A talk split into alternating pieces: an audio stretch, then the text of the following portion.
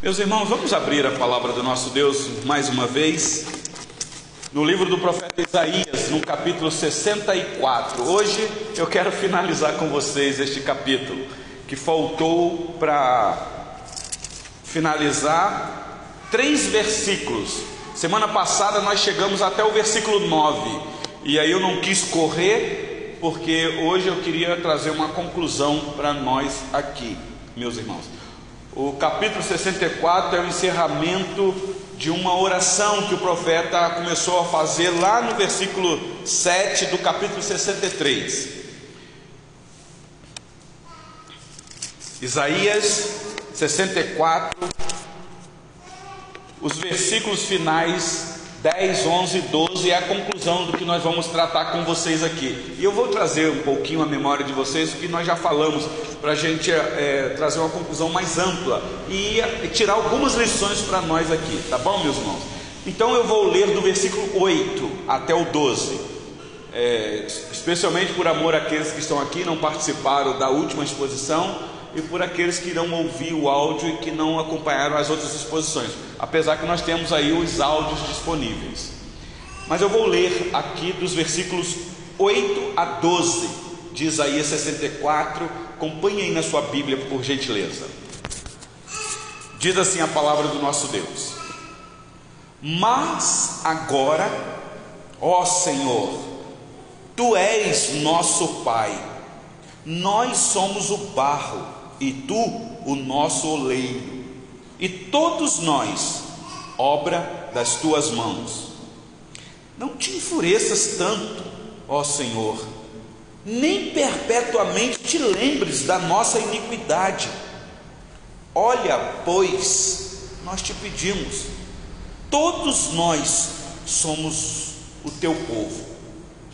As tuas santas cidades tornaram-se em deserto Sião em ermo, Jerusalém está assolada. O nosso templo santo e glorioso, em que nossos pais te louvavam, foi queimado. Todas as nossas coisas preciosas se tornaram em ruínas. Conter-te-ias tu ainda, ó Senhor, sobre estas calamidades? Ficarias calado e nos afligirias sobremaneira? Até aqui a leitura, meus irmãos, a palavra do nosso Deus. Como eu disse, meus irmãos, só para refrescar um pouquinho a memória nossa, o que nós temos aqui é o final de um lamento. Aqui é uma oração. Nós olhamos sempre para os salmos, as orações é, davídicas dos outros salmistas, mas, meus irmãos, o livro do profeta Isaías também é regado de oração. Regado de oração. O que é interessante é que aqui está uma delas. É um grande apelo que o profeta faz a Deus. Meus irmãos, se nós é, quisesse, se você quiser aprender a orar, nós temos a indicação do Senhor Jesus quando ensinou os discípulos a orarem. Está lá, Mateus capítulo 6. Mas, meus irmãos, a Bíblia está cheia de regras de como nós devemos orar. Orar com as Escrituras. E aqui está uma maneira correta de orar. Orar com um grande apelo a Deus para que se lembre de, de Suas promessas. É, a gente tem medo de fazer essas orações porque a gente fica com medo de orar e Deus agir. Um exemplo. Na nossa devocional aqui nós lemos o Salmo 83, uma oração imprecatória. Então a gente pensa assim: não, é meu inimigo, eu quero que o inimigo seja punido. Mas a gente tem medo de orar para o Senhor converter o inimigo e o inimigo passar a ser agora o nosso irmão. Você lembra de Jonas? Quando Deus pediu para ele lá em Nínive, a tentativa de Jonas fugir foi por quê, meus irmãos? Vocês lembram? Vocês conhecem uh, o relato de Jonas? Ele não fugiu da presença de Deus por rebeldia, ele fugiu porque ele sabia que Deus era poderoso para converter os inimigos. E ele não queria ter os ninivitas como irmãos. Tanto é que quando Deus perdoa aquele povo, qual foi a atitude de Jonas? Ele ficou triste, revoltado. Então nós devemos aprender a orar. Podemos orar, orações precatórias, Deus é justo, juiz, mas meus irmãos, nós devemos aprender a orar por misericórdia. O que nós temos aqui então é exatamente isso: o profeta orando a Deus, lembrando, o que é interessante é que o profeta está lembrando o Senhor Deus em dois pontos fundamentais. Primeiro, ele vai dizer: Senhor, foi o Senhor que escolheu Israel como povo do Senhor, foi o Senhor que trouxe a nação à existência, porque quem é, éramos nós? Ninguém. E agora nós estamos em opróbrio, nós estamos sofrendo por nossa culpa, é verdade, mas somos povo do Senhor, somos filhos do Senhor. Vocês viram aqui? O Senhor é nosso Pai. Então, meus irmãos, é uma oração que é válida. E aí o profeta termina no versículo 12, desta maneira tão assim, apelativo, se eu posso dizer. Deus o Senhor vai ficar indiferente com o que está acontecendo? O Senhor vai ignorar todos esses fatos? Olha o que os inimigos estão fazendo. Vocês sabem que aqui é uma profecia da destruição das últimas tribos de, de Jerusalém. As dez já foram destruídas pela Síria e faltava só as duas que seriam invadidas por Nabucodonosor, Babilônia. Então, o que o profeta está tendo aqui é uma visão do futuro, daquilo que iria acontecer. Claro, Deus levantou ele, e ao mesmo tempo, ele sabendo daquilo ali, ele clama a Deus. Ele vê a cidade destruída, o templo queimado, ainda que ele não viu literalmente, porque ele morreu antes de acontecer. Quem viu foi Jeremias, um outro profeta.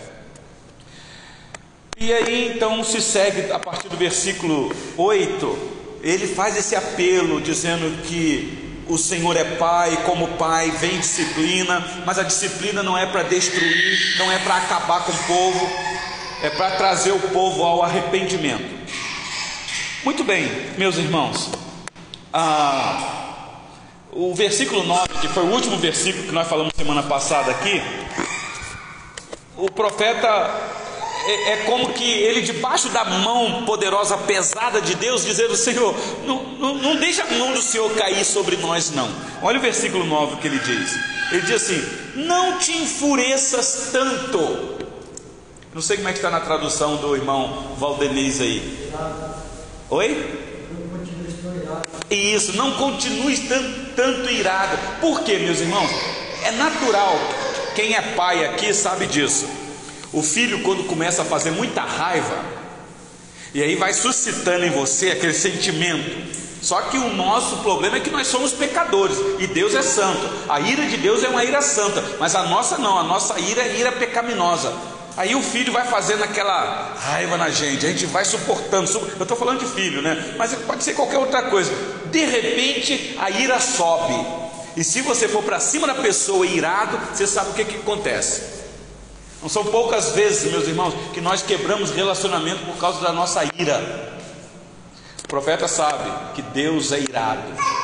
Deus que sente indignação todos os dias. O que ele pede, segundo a tradução do nosso irmão Valdenez, é o seguinte: não, não, não, fica muito irado com a gente, não. Na minha tradução aqui é: não te enfureças tanto.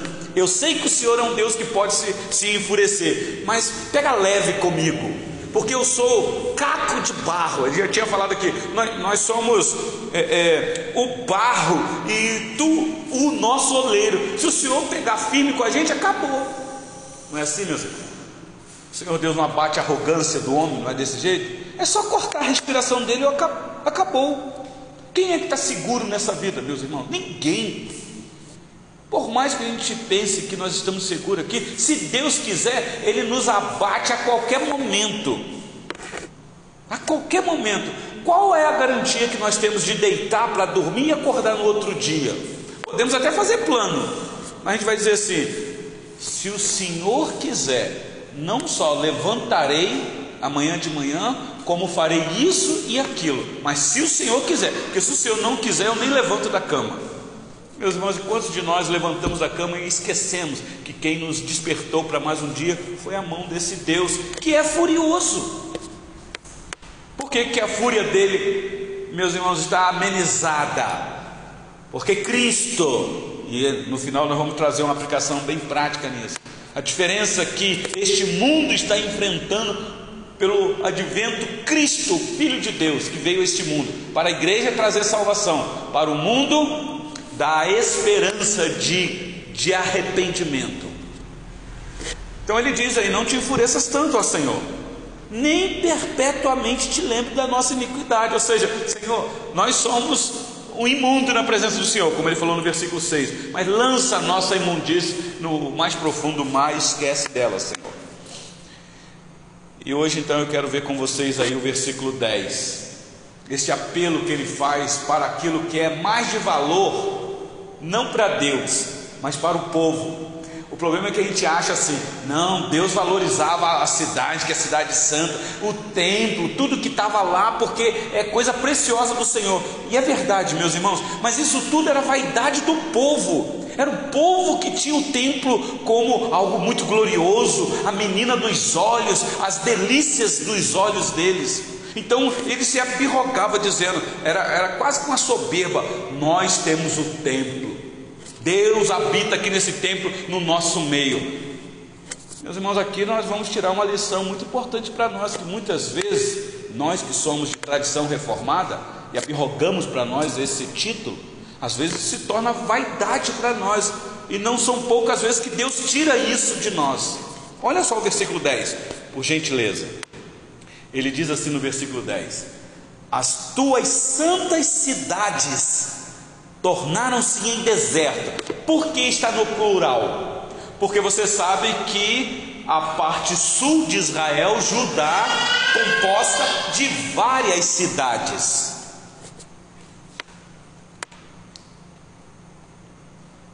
Quer ver uma coisa? Abre comigo, por gentileza, no Salmo 78. Salmo 78. Deixa Isaías marcado aí, que nós vamos voltar. Mas olha, Salmo 78, versículo.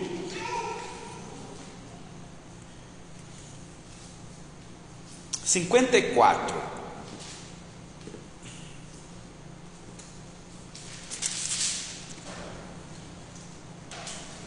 O Salmo 78 é tão extenso que retrata aqui a história do povo de Deus no passado. E aí o versículo 54 diz assim: Levou-os até a sua terra santa, até o monte que a sua destra adquiriu. Essa apresentação levou até a sua terra santa, especialmente o sul, Judá, a terra santa, ali é o Monte Sião, cidade de Jerusalém, onde o templo estava estabelecido. Isa, volta para Isaías, Isaías 33 diz assim: Isaías 33, versículo, deixa eu ver aqui.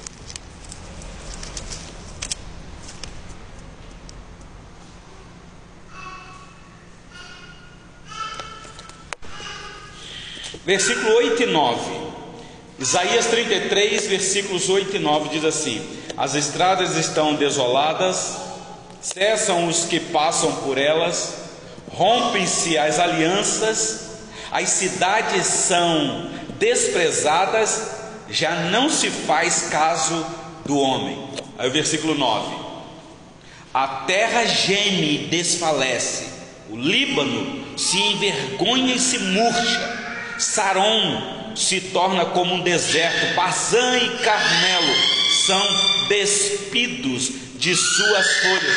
Uma, uma linguagem da destruição das cidades santas. Lá no capítulo 54, versículo 10, o profeta está lembrando o Senhor: Senhor, as cidades que o Senhor santificou, que é o teu povo, são cidades que estão destruídas. Elas estão se tornando deserto. Como é que vai ser isso? Porque eu sei que tu és um Deus de promessa. E ele conclui: Sião, que é um monte, e em o Simão, Sião está em ermo. Jerusalém, que é a cidade no Monte Sião, está assolada.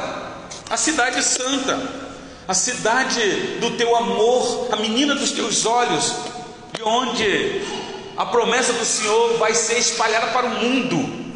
Então, como é que vai ser isso? Vocês estão acompanhando o raciocínio aqui do profeta, meus irmãos? Ele está aqui fazendo uma oração de acordo com a história da redenção. Ele está como se ele estivesse dizendo assim: Senhor, se destruir tudo, como é que vai ser o cumprimento da tua promessa?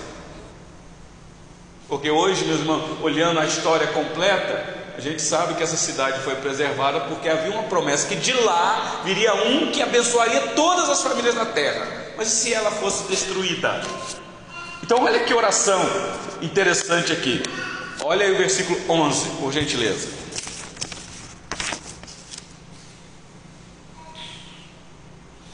Aqui é intrigante. O nosso templo, santo e glorioso. Preste atenção que o profeta aqui vai começar a fazer uma oração com o sentimento do povo. Ele está dizendo: o nosso templo, santo e glorioso, em que nossos pais te louvavam, foi queimado. Todas as nossas coisas preciosas se tornaram ruínas todas as nossas coisas preciosas se tornarem ruínas. Não sei se vocês lembram, quando Nabucodonosor invade Jerusalém, seu, seu relato histórico. Ele levou os utensílios do templo para a Babilônia. Levou tudo, utensílios valiosíssimos de ouro. Aquilo era tudo sagrado, tudo no templo, meus irmãos. Cada detalhe do templo, os utensílios, apontava para Cristo, algo sagrado. Nabucodonosor levou a mando de Deus, foi o próprio Deus que permitiu, porque o Senhor Deus queria disciplinar o seu povo. Só que o Senhor Deus estava no controle, porque o Senhor Deus é Senhor de, da nação de Israel, mas é Senhor também da Babilônia. Ele levanta a Babilônia e ele destrói a Babilônia.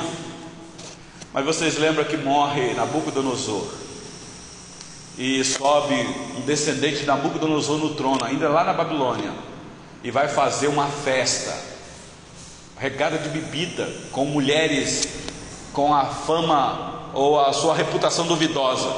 E ele vai usar exatamente os utensílios desse templo, do templo do Senhor, para poder oferecer para aquele povo. Vocês lembram disso?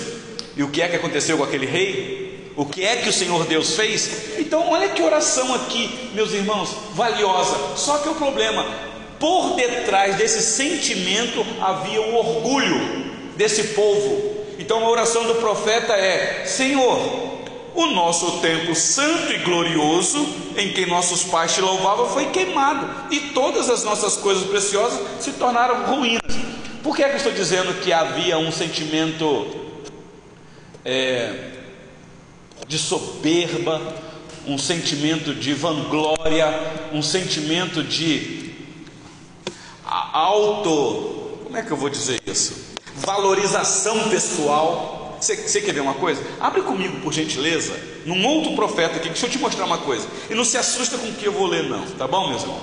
Ezequiel capítulo 24. Meus irmãos, a gente olha para os profetas do Antigo Testamento, a gente fala assim: meu Deus, como que esses homens sofreram? Hoje, esses profetas modernos, se dizem profeta aí, Queria ver se eles vivessem naquele tempo lá, se eles suportariam a pressão. Ezequiel capítulo 24. Olha esse relato aqui, meus irmãos. Deixa eu ler a partir do versículo 15 para vocês. É tão dramático isso daqui, mas isso é para mostrar a soberba do povo de Deus. Olha só. Ezequiel 24, 15. Veio a mim a palavra do Senhor dizendo: Filho do homem, eis que as súbitas tirarei a delícia dos teus olhos, mas não lamentarás, nem chorarás, nem te correrão as lágrimas. Preste atenção aqui, porque o Senhor Deus está falando com o profeta. Ele está dizendo: eu vou tirar as delícias dos teus olhos. Quem é a delícia dos olhos do profeta aqui, meus irmãos? Você já deve ter visto no título aqui. É a esposa dele. Porque as nossas esposas são as delícias dos nossos olhos. Então, ele está dizendo: Eu vou tirar ela. O que é que vai acontecer com a esposa dele? Pode falar sem medo. O que, que vai acontecer com ela? Hã? Está com medo de falar? Morrer. Para para pensar nisso. Olha o versículo 17. Geme em silêncio, não faças lamentação pelos mortos. Prende o teu turbante, mete as tuas sandálias nos pés, não cubras os bigodes e não comas o pão que te mandam. E aí então o profeta vai lá, porque ele vai falar com o povo. Falei ao povo pela manhã, e à tarde morreu minha mulher. Na manhã seguinte, fiz segundo me havia sido mandado. Olha só, acompanha a narrativa aí, versículo 19. Então me disse o povo, a acusação do povo aí, né? Povo orgulhoso, povo rebelde. Não nos farás saber o que significam estas coisas que estás fazendo?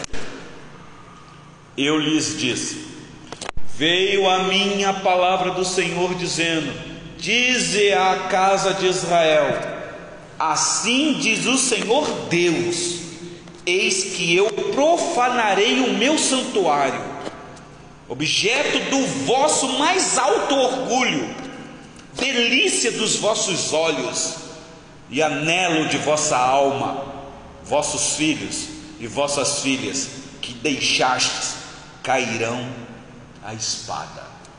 Meu Deus, meus irmãos, quem é o Deus que nós servimos?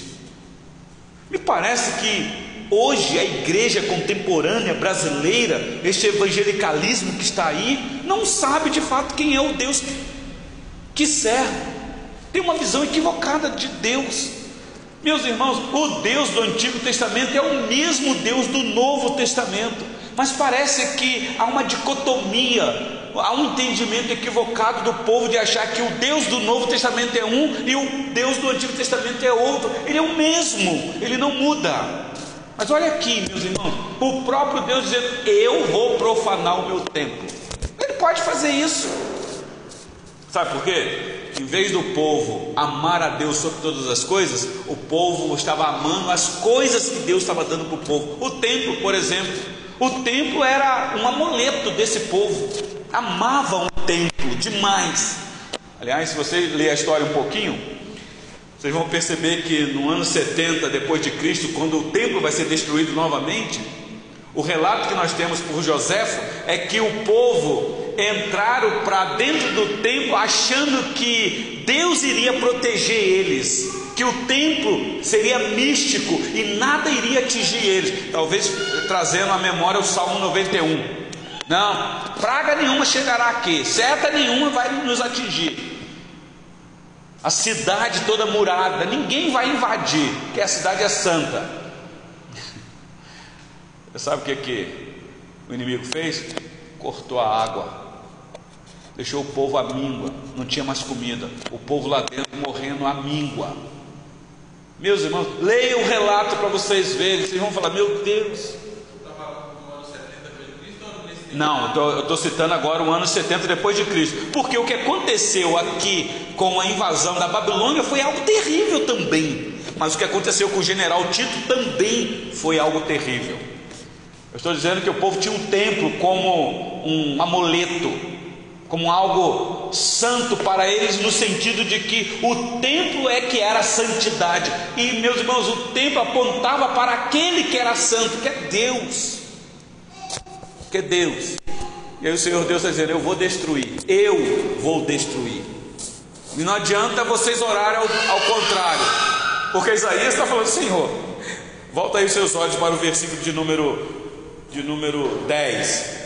As tuas santas cidades tornaram-se deserto, Sião em erro, Jerusalém está assolada, Deus. O Senhor não vai fazer nada. Meus irmãos, aqui é para mostrar que nós devemos nos apegar em Deus, não nas coisas que Deus nos dá. O templo foi destruído por uma profecia do próprio Senhor Jesus, agora falando lá, Diácono Cânio, no período do Senhor Jesus.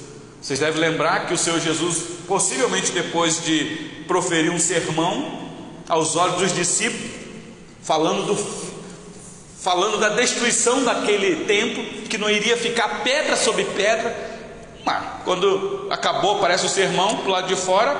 Acho que Pedro, se eu não me engano, perguntou: Senhor, espera lá, senhor está falando? Se eu entendi a mensagem do Senhor, a aplicação que o Senhor trouxe, o Senhor está falando que esse templo vai ser destruído? Esse templo que é tão glorioso para nós, é a delícia dos nossos olhos. Veja que construção, Senhor Jesus. Olha as pedras. Vocês lembram? Senhor Jesus, é, que construção, belíssima, que pedras. Mas eu te digo que não ficará pedra sobre pedra que não seja derribada, porque o orgulho de vocês serão derrubados. Aí os discípulos falam: Não, já que o Senhor está falando que é isso mesmo, então o Senhor explica para nós como que vai ser isso e quando, porque se isso acontecer, Senhor, é o fim. E aí vocês já sabem que vem o sermão escatológico do Senhor Jesus, Mateus 24. O Senhor Jesus aproveita para dizer exatamente: vai ser o fim do mundo, vai começar aí. A destruição de Jerusalém é um sinal, um símbolo da destruição do mundo. E aí eles proferem o sermão escatológico. Qualquer dia nós vamos fazer uma exposição aqui de Mateus 24 com vocês. Mas o profeta aqui está falando: Senhor, o nosso templo santo e glorioso em que nossos pais te louvavam, então no versículo 11 de Isaías 64. Todas as nossas coisas preciosas se tornarem ruína. Olha comigo o versículo 12, meus irmãos. O último versículo. É aqui que vem este lamento, e aqui encerra a oração dele. Ele diz assim: Conter-te-ias tu ainda, ó Senhor, sobre essas calamidades? Ficarias calado e nos afligirias sobremaneira? Prestaram atenção? Por que é que o profeta está falando desse jeito? Porque ele sabe que o Senhor Deus já tinha dado uma profecia dizendo: Eu não vou me calar para sempre. Mas ele está vendo o que está acontecendo. É aqui é os olhos da profecia. Quer ver uma coisa? Abra sua Bíblia aí, por gentileza, em Isaías 62, versículo 1.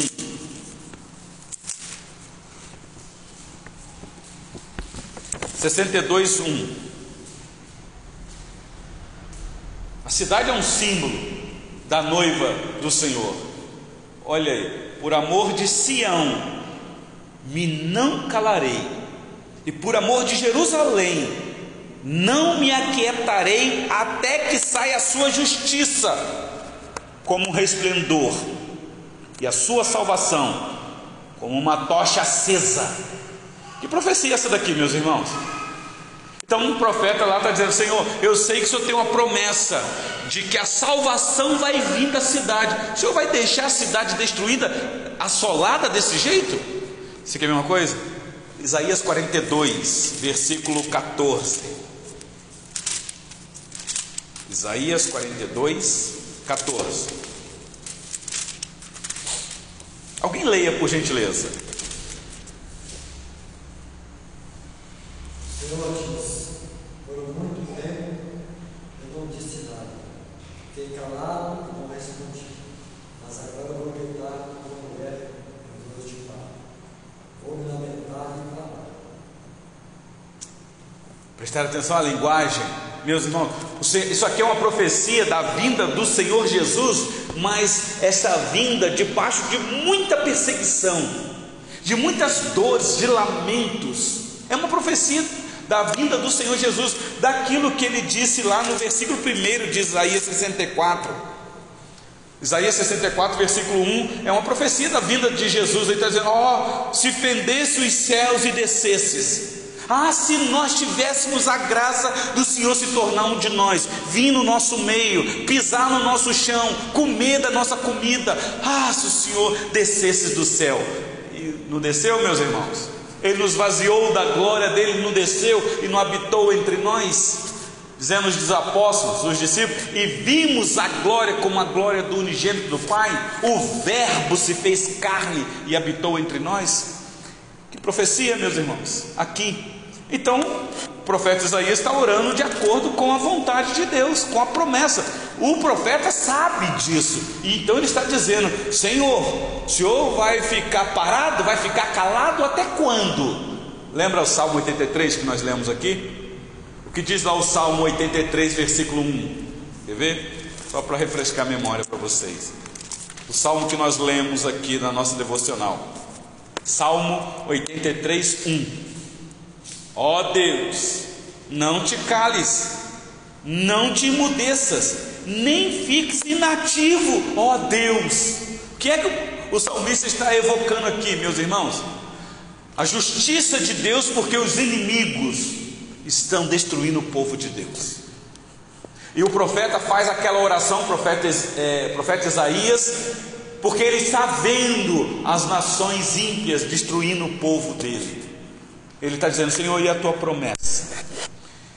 Meus irmãos, e aí, quando a gente chegar no capítulo 65 e 66, vou dar uma palhinha, você vai ver que Isaías 65 e 66 é a apresentação de Deus de juízo final e de salvação gloriosa para a igreja, mostrando a igreja glorificada. É o que nós vamos ver agora para frente, Isaías 65 e 66, para fechar o livro. É como que coroando, dizendo o seguinte: olha, eu tenho uma promessa sim, e a minha promessa é de juízo com condenação e salvação eterna. Meus irmãos, nós estamos dentro deste período de relato histórico. Pare e pense nisso, meus irmãos. Nós somos o povo de Deus nas mesmas pisadas desse povo aqui. A questão é: qual é o valor que nós temos dado para o próprio Deus? Será que nós já chegamos, meus irmãos, à maturidade de compreender que há um mandamento de que devemos amar a Deus sobre todas as coisas? Quando fala sobre todas as coisas, meus irmãos, é todas as coisas que Ele possa nos dar.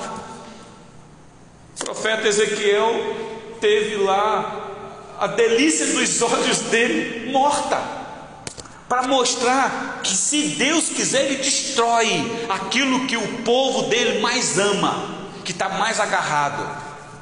Sabe o que eu aprendo com isso? Para Deus nos fazer se apegar mais nele, em vez de Ele nos dar mais coisas, Ele vai nos tirar mais coisas. Então preste atenção nisso, meus irmãos. Não é que Deus, como um pai, é ruim, que Ele não nos presenteia, que Ele não nos abençoa, porque nos abençoa e muito. Mas quando Ele vê que Ele está te abençoando e você está dando mais valor naquilo que Ele te dá do que nele, Ele corta, Ele tira. E o povo era templista demais. Meus irmãos, nós amamos esse local aqui para poder nos reunir. Mas tira essa alma católica de que o local aqui é santo. Porque santo é o Deus que nos deu esse local para reunir. O templo do Espírito Santo está em nós, selado em nós agora essa morada do Altíssimo. Meus irmãos, nós não temos nem mente para compreender isso. Porque eu, morada do Altíssimo, do Deus Todo-Poderoso, é. É salvação eterna, segurança para sempre. Como nós acabamos de cantar aqui, uma salvação perfeita. Quais são as lições que nós podemos tirar aqui, meus irmãos, para nós que estamos aqui, na conclusão do capítulo 50, digo 64. Vocês perceberam aqui que por detrás está aqui aquilo que Paulo disse aos Romanos. E eu queria então fazer essa conclusão com aquilo que Paulo deixou registrado aos Romanos, no, na sua carta, no primeiro capítulo, versículo de número 18. Por gentileza, abre sua Bíblia aí. Romanos capítulo 1, versículo 18.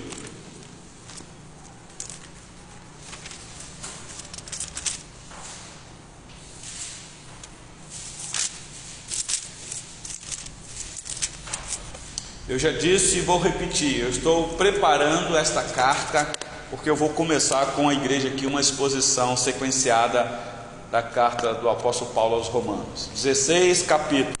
Estou tentando preparar sermões bem enxutos para não ficar muito exaustivo com os irmãos. Mas olha comigo aí o versículo de número 18. Na verdade, deixa eu ler o 16, que é tão clássico, né? O 16 e 17 foi falado tanto aí na, na aniversário de 504 anos da Reforma Protestante. Olha comigo, este relato aqui. Pois não me envergonho do Evangelho, porque é o poder de Deus para a salvação de todo aquele que crer. Primeiro do judeu. Por que do judeu? Porque Deus preservou aquele povo, destruiu o templo, mas preservou o povo para que de lá viesse um judeu, e desse judeu salvação para o mundo. Então, por isso que primeiro do judeu, porque é de lá que vem a salvação, primeiro para eles mas também do grego. O grego aqui é, é o resto do mundo, os gentios, visto que a justiça de Deus se revela no Evangelho, de fé em fé, como está escrito: o justo viverá por fé. Esse viver por fé aqui, meus irmãos, é viver não só crendo, mas vivendo em obediência. Em obediência. Mas olha só o que Paulo vai dizer agora, versículo 18 em diante. Se a justiça de Deus se revela no Evangelho de fé em fé, e o justo tem que viver dessa maneira, a ira de Deus se revela do céu contra toda impiedade e perversão dos homens que detêm a verdade pela injustiça. Porquanto o que de Deus se pode conhecer é manifestado entre eles, entre os ímpios, porque Deus lhes manifestou. Porque os atributos invisíveis de Deus, assim como o seu eterno poder, como também a sua própria divindade, mesmo olha o que Paulo vai dizer, ele está dizendo: o poder de Deus, atributos invisíveis, o eterno poder, a divindade, claramente se reconhece desde o princípio do mundo, sendo percebidos por meio das coisas que foram criadas. Ou seja, a natureza revela que existe um Deus. A criação aponta para um Criador invisível, mas eternamente poderoso. Diz aí: tais homens são por isso, por causa da revelação da criação, a revelação de Deus na criação. Tais homens são por isso indesculpáveis. Eu vou ler até o versículo de número 23 apenas. Portanto, tendo conhecimento de Deus, não glorificaram como Deus. Presta atenção aqui, meus irmãos, porque aqui está o porquê que Deus está irado com esse povo. Esse povo está adorando aquilo que Deus deu, não quem Deus é. Olha só, porquanto tendo conhecimento de Deus, não glorificaram como Deus, nem lhe deram graças, antes se tornaram nulos em seus próprios raciocínios, obscurecendo-se-lhes o coração insensato inclinando-se por sábios, tornaram-se loucos e mudaram a glória do Deus incorruptível em semelhança da imagem de homem corruptível, bem como de aves, quadrúpedes e répteis. E aí diz que Deus entregou esses homens à imundície. A imundície aqui é aquilo que Isaías disse: que todos nós somos como imundo, e toda a nossa justiça como trapo da imundície. Sabe o que o Senhor Deus fez? Vocês já são imundo mesmo, então eu vou deixar vocês na imundície de vocês. É como aquele filho que está brincando na vala de esgoto e não sai de lá e o pai vai, não, continua aí, continua aí, nesse lugar fétido. Versículo 23. Eles mudaram a glória de Deus. No versículo 25, eles, uh, Paulo nos informa que eles mudaram a verdade de Deus em mentira, adorando e servindo a criatura em lugar do Criador, o qual é bendito eternamente. Amém. Prestaram atenção, meus irmãos? Isso aqui está falando do ímpio. Mas pensa o povo de Deus que adora aquilo que Deus dá. Por isso é que o Senhor Jesus disse assim para os seus discípulos uma vez: Olha, aquele que amar a própria vida mais do que a mim, não é digno de mim. Isso é o máximo, né? Mas antes ele tinha dito: aquele que amar o filho, aquele que amar a mãe, aquele que amar a sogra, mais do que a mim, não é digno de mim. E o Senhor Jesus fala uma coisa estranha. Eu não, não pense vocês que eu vim trazer paz, porque eu não vim trazer paz, eu vim trazer espada. Meus irmãos, o que, que é isso? Ou esse homem é Deus encarnado, é aquele que os céus se fenderam e ele veio, ou ele é um charlatão, porque ele está pedindo adoração exclusiva, amor absoluto. Pensa, uma mãe tem que amar Jesus mais do que o próprio filho.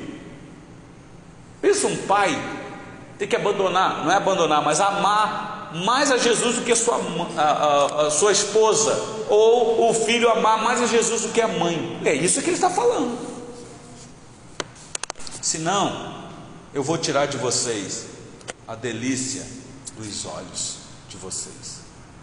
Meus irmãos, isso aqui treme o nosso coração. Quem é Deus? Sabe o que ele está dizendo em outras palavras? Eu é que devo ser a delícia dos seus olhos. Eu que devo ser o amor da alma de vocês. Então, me busquem em primeiro lugar. Busque o meu reino, porque as demais coisas eu vou dar para vocês. Lembra que os profetas clamam exatamente isso? Olha, aqui mesmo em Isaías 56 nós já vimos: buscai o Senhor enquanto se pode achar. Não buscai as coisas do Senhor, é buscar o Senhor enquanto se pode achar. Invoque-o enquanto está perto, porque pode chegar uma hora que o favor dele não mais irá se manifestar. Então, meus irmãos, aproveitem a oportunidade graciosa que Deus tem nos dado. Nós viemos aqui, meus irmãos, por causa dele. Estamos aqui por causa dele. Mas o que nós temos visto, meus irmãos, é o amor de muito se esfriando. E quando eu falo amor, eu estou falando amor a Deus. Não é amor entre nós, entre nós também, mas é o amor a Deus se esfriando. E a coisa vai lá descambando. E eu penso que é exatamente isso: o Senhor Deus tirando as delícias dos nossos olhos para a gente contemplar cada vez mais Ele. Daqui a pouquinho, meus irmãos, a promessa final vai se cumprir. Para Isaías, ele não está mais no nosso meio, mas ei, Isaías, louvado seja Deus pela sua vida, profeta, porque a promessa se cumpriu. Hoje sabemos disso, mas meus irmãos, a promessa ainda está se cumprindo. Ainda faltam fechadas cortinas. E será que vamos ser pegos de surpresas? Deus tenha misericórdia de nós e nos ajude, meus irmãos, a temer a Deus sobre todas as coisas.